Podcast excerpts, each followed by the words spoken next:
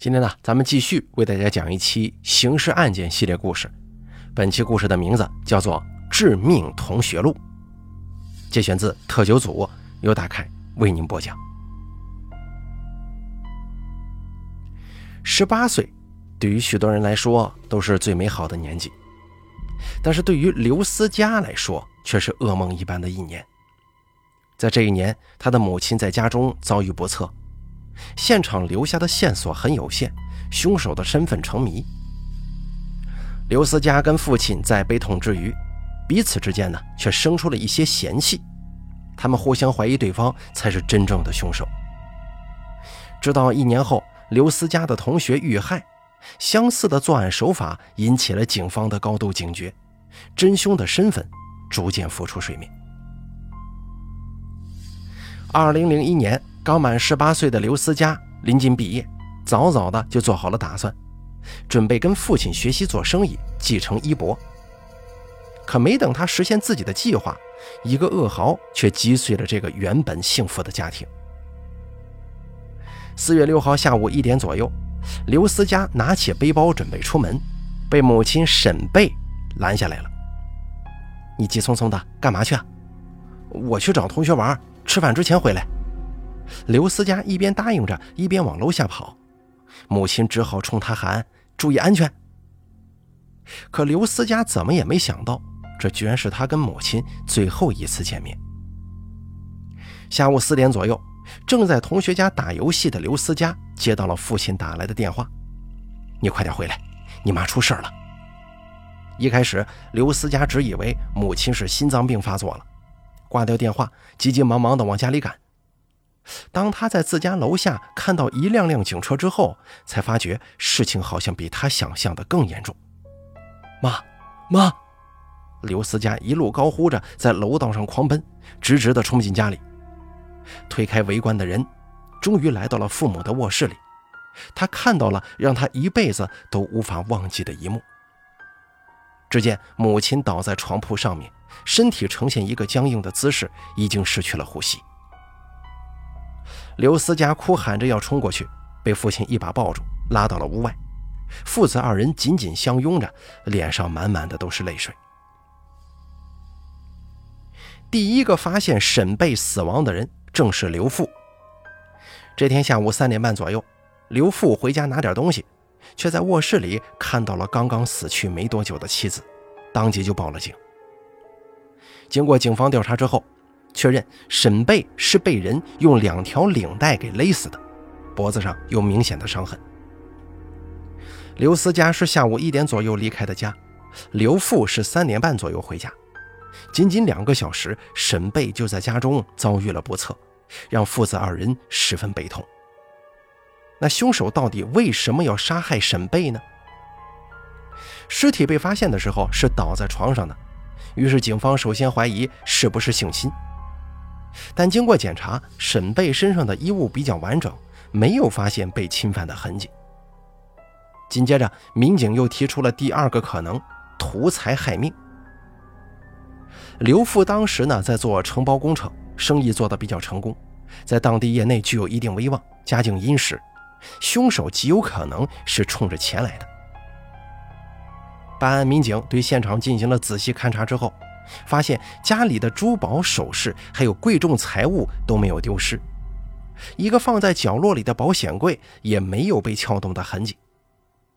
而凶手作案后还对现场做了一个清理，没有留下太多痕迹，具有很强的反侦查意识，这在当时并不多见。根据线索来看，凶手不图财也不图色，就是冲着杀人来的，难道说是仇人吗？警方随即对一家人的人际交往情况做了调查，发现这家人为人和善，并没有跟什么人结仇。做生意的刘富在这方面也很注意。我做生意这么久了，还是知道要防着人的。除了不跟人结仇之外，我还很注重保护隐私，没跟谁说出过我家里的地址啊。调查一时之间陷入了僵局。但就在这个时候，一个邻居的证词让本就疑点重重的案件陷入了更深的迷雾当中。邻居家住在一楼，案发当天，他正准备睡午觉的时候，听到有人按响了刘家的门铃。沈贝很快就问了一句：“谁呀？”对方说：“是我。”听声音是一名男性，他的话中有上海口音。沈贝听了之后就没再问了，就把门打开，让人进了屋。从沈贝的表现来看，凶手应该是他认识的人。紧接着，警方还从客厅茶几上摆放的茶杯发现了一些端倪。那是一个古瓷茶杯，上面的痕迹被人清理过，应该是嫌疑人曾经使用过的杯子。而据刘家人所说，这套杯子只有家里来客人的时候才会使用，而且当天沈贝招待客人用的不是陈年的毛峰，而是当年的新龙井，足以表明此人应该是身份比较尊贵的。刘思佳还想起来，案发前一天下午，有个说上海话的男人给家里打过电话，问爸爸在不在家。他知道我的名字，也知道我爸爸的名字，还说知道我爸爸的电话。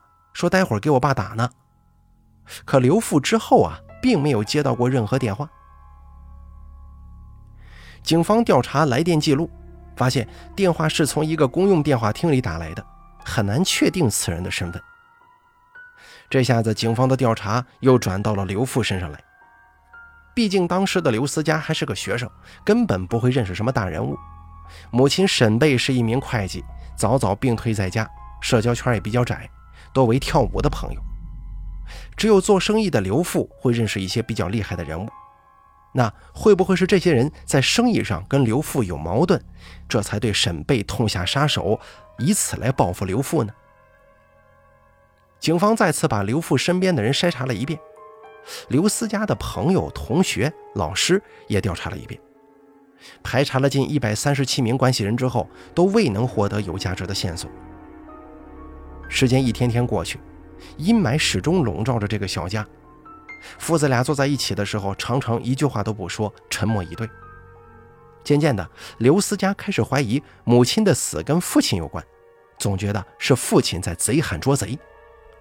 而刘父也觉得自己的儿子早就出现了一些反常，完全有动机杀害沈贝。是不是你呀？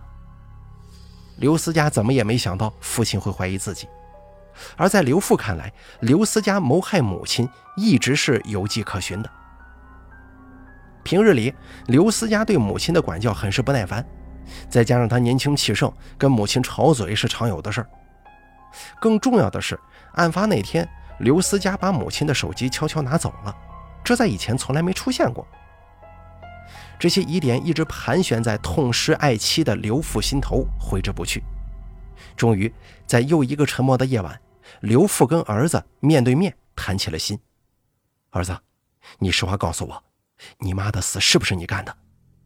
剩下的话，刘父还没说完，但他那怀疑的眼神深深地刺痛了刘思佳的心。刘思佳解释说：“那天偷拿母亲的手机，只是虚荣心作祟。”想在同学面前炫耀一下，你怀疑我，我还要怀疑你呢。刘思佳大声斥责着父亲：“自从我妈走了，你干了些什么？你还记不记得？”刘思佳也对父亲充满了怀疑。案发当天，第一个发现母亲死亡的人就是父亲。刘父解释说：“回家拿钱办事儿，显得有些突兀呀。”而且，刘父虽然是家中的主心骨，但是财政大权一直牢牢地掌握在母亲手里。为了这件事儿，夫妻俩也起过不少冲突。不仅如此，事情发生仅一年，母亲尸骨未寒，刘父就另寻新欢，让刘思佳很是难过呀。每次给母亲上坟的时候，刘父也表现出一种十分愧疚的感觉。这一切都让他觉得刘父才是杀死母亲的真正凶手。一时之间呢，父子二人剑拔弩张，关系降到了冰点。就在父子二人不停的互相猜忌的时候，又一件凶杀案出现了。该案的凶手似乎跟杀害母亲的凶手是同一个人。高静跟刘思佳是同班同学。高静这个人呢，长相甜美，温柔大方，一直被同学们称为班花。毕业之后，高静跟刘思佳就没怎么联系过。刘思佳也没想到，再次听到他消息的时候，竟然是由警方告知的。二零零二年七月一号下午，高静的妈妈回家之后，发现自己的女儿被掐死在了自家的床上。接到报案之后，警方迅速赶到现场进行勘查，发现凶手十分狡猾，对现场进行了清理，几乎没有留下任何线索。之后的调查显示，这名凶手不图财也不图色，就是冲着杀人来的。这番情形让办案民警立刻就联想到了一年前的那起凶杀案，凶手的作案手法跟现场情况几乎一模一样。高静母亲的证词也证明了这两起案件有着非比寻常的关联。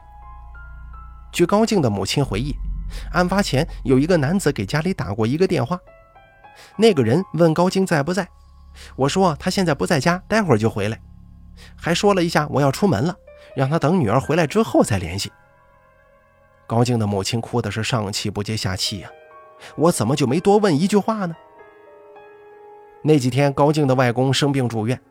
案发当日，高静的母亲着急出门给外公送饭，匆匆说了几句就把电话挂了，也没有问对方的身份。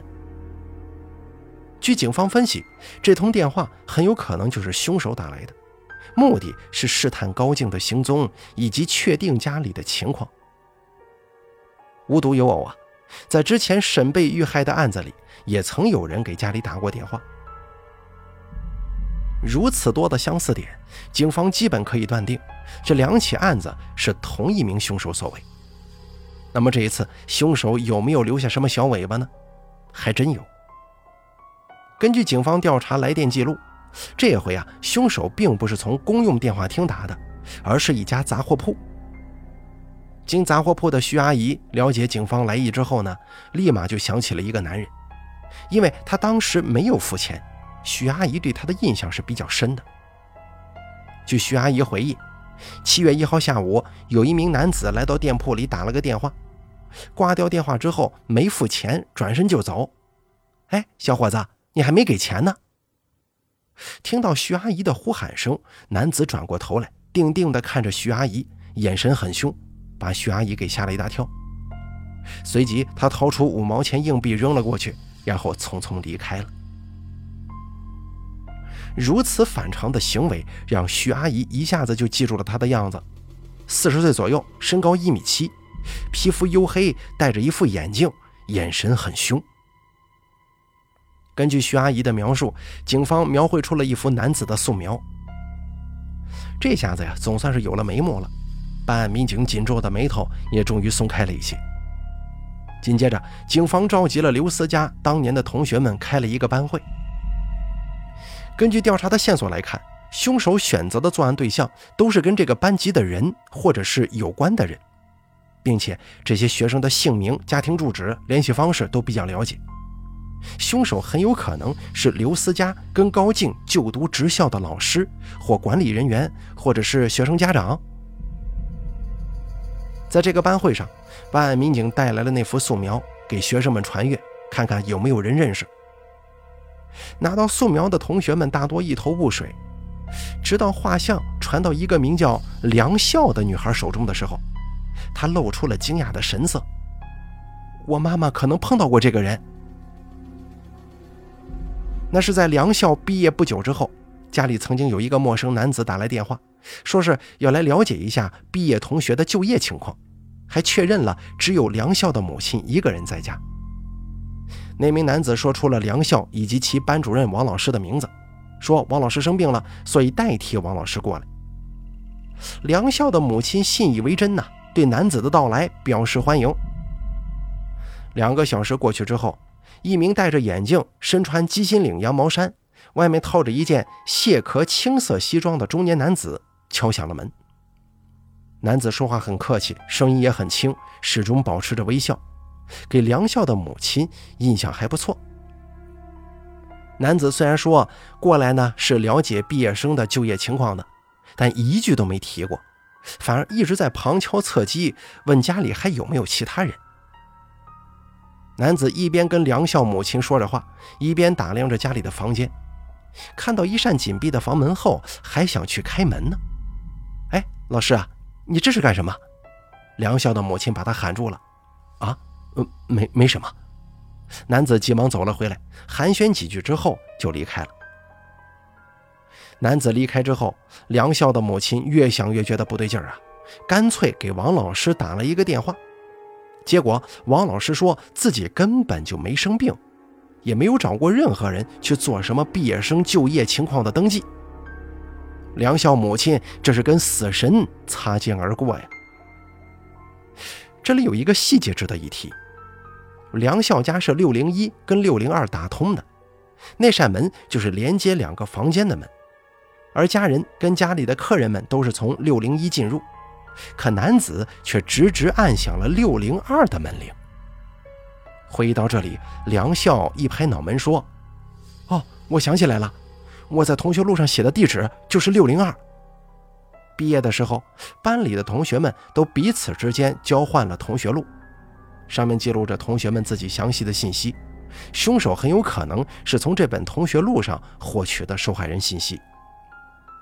凶手很有可能是学生家长啊。”警方立刻对全班五十二名学生的七十八名男性亲属进行调查，但都被排除了嫌疑。而警方大规模动作似乎让凶手感到了顾忌，一直没有再作案，仿佛人间蒸发了一般。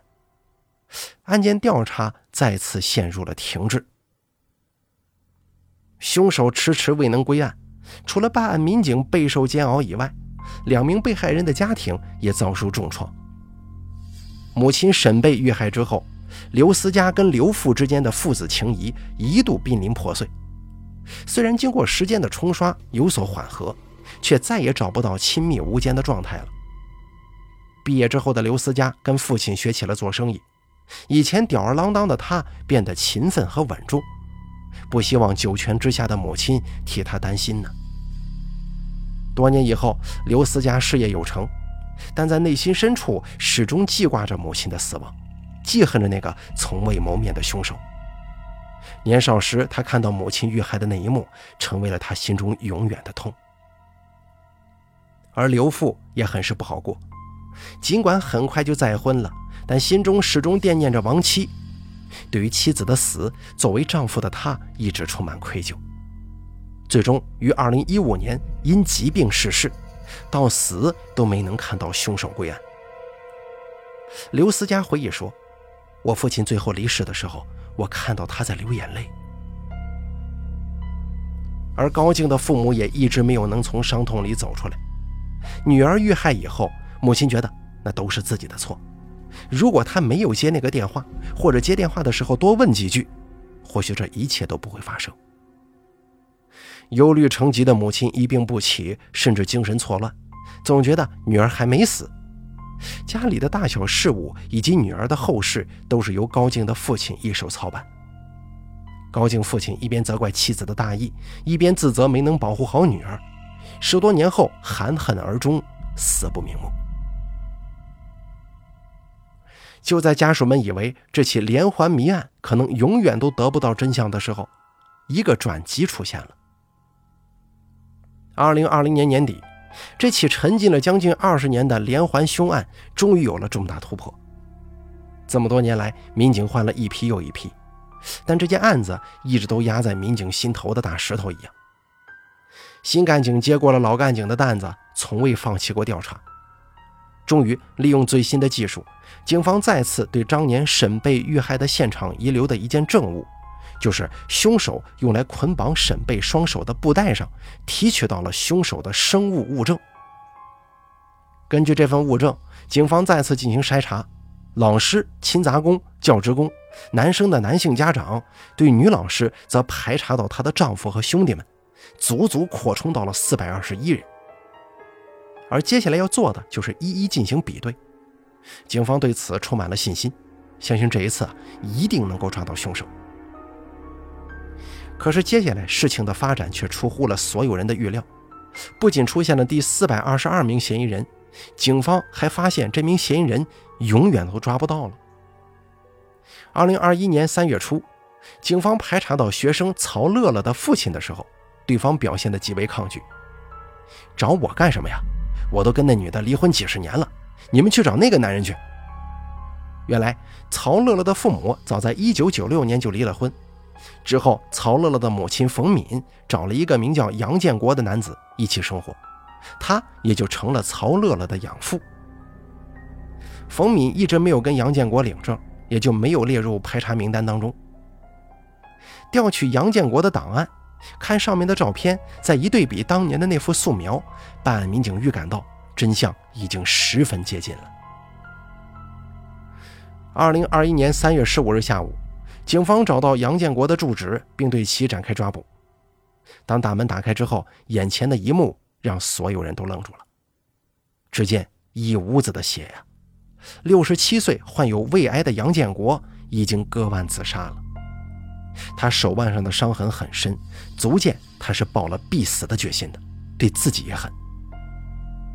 后来经法医比对，杨建国跟之前提取到的生物物证完全吻合，他就是隐藏了二十年的凶手。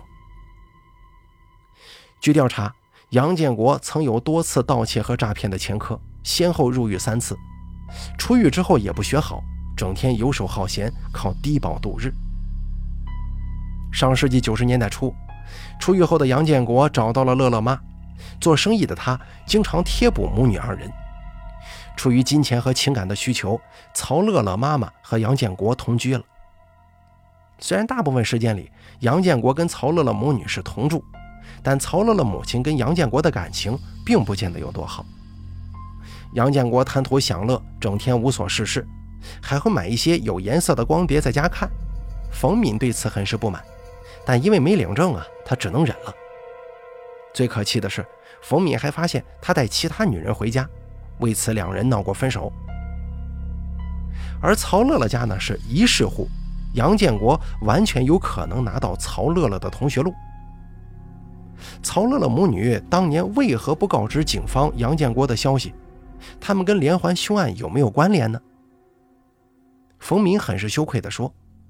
同居不是好事儿，他名声也不好，我们也怕难为情。我要是知道他是凶手的话，我肯定不敢隐瞒的呀。而警方也对母女俩进行过调查，基本排除了他们的嫌疑。那么杨建国究竟为何要犯下这些命案呢？在杨建国经常生活的屋子里，警方没能找到跟命案有关的东西。杨建国的作案动机到底是什么？或许只有他自己才知道吧。刘思佳在得知案件结果之后，专门带着撤案书到父母坟前祭拜，把撤案书烧给了父母。凶手找到了，但谜底却永远无法揭开了，让人叹息呀。好在警方坚持追查二十年，始终没有放弃过，这才让凶手没能继续逍遥法外，也算是给了被害人及其家属一个交代。两位被害人的遭遇让人痛心。只希望以后这样的事情不要再重演了。好了，咱们本期刑事案件故事说到这儿就结束了，感谢您的收听，咱们下期节目不见不散。